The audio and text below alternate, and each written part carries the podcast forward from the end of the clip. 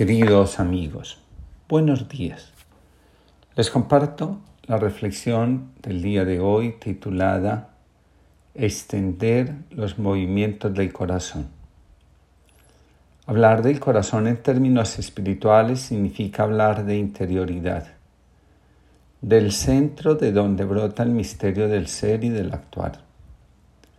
El corazón, en términos espirituales, es el lugar de donde brota la fuerza que nos mueve, nos inspira, nos llena de energía. De un corazón lastimado brotarán acciones, decisiones y relaciones que nos hablarán del dolor que se lleva dentro.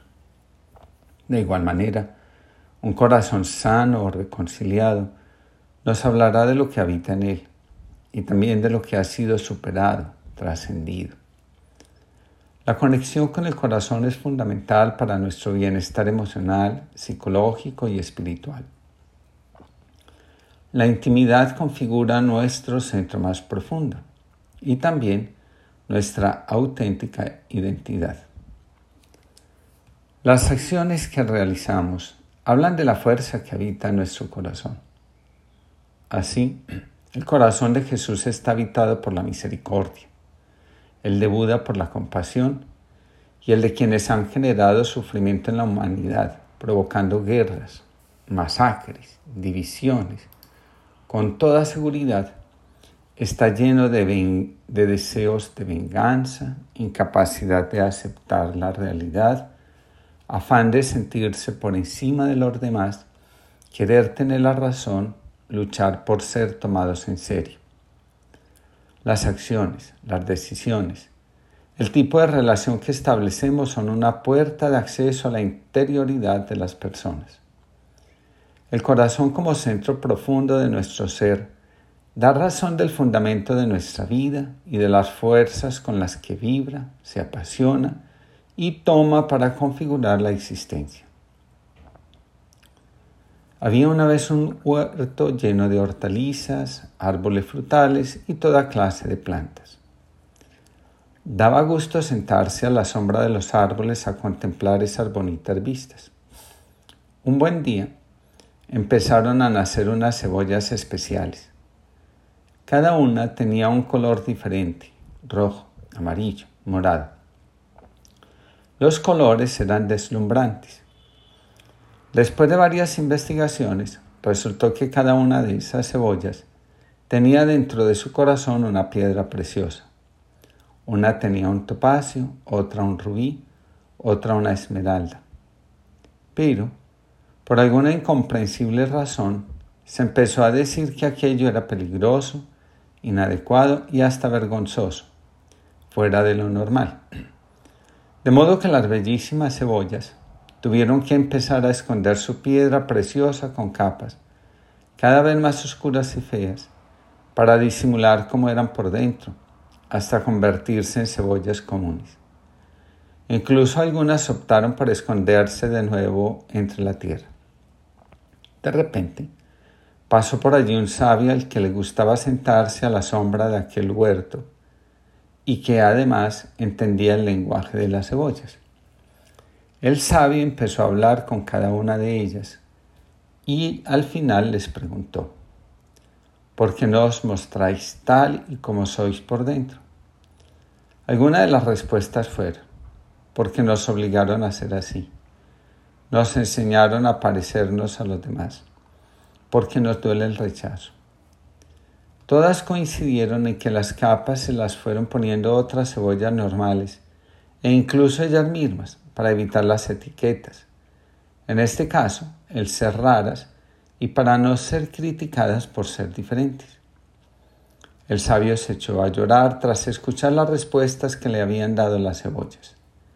Él pensaba que era una pena no aprovechar ni disfrutar de las cualidades diferentes de estas cebollas. Podría ser tan positivo. Cuando las personas que pasaban por allí lo vieron llorar, Pensaron que llorar ante las cebollas era de sabios. Por eso desde ese día todo el mundo llora cuando una cebolla nos abre su corazón. La espiritualidad cristiana, en la voz de San Pablo, nos invita. tengan entre ustedes los mismos sentimientos que tuvo Cristo Jesús, quien nunca se ufanó de su condición divina. Al contrario, pasó por el mundo haciendo el bien como uno de tantos.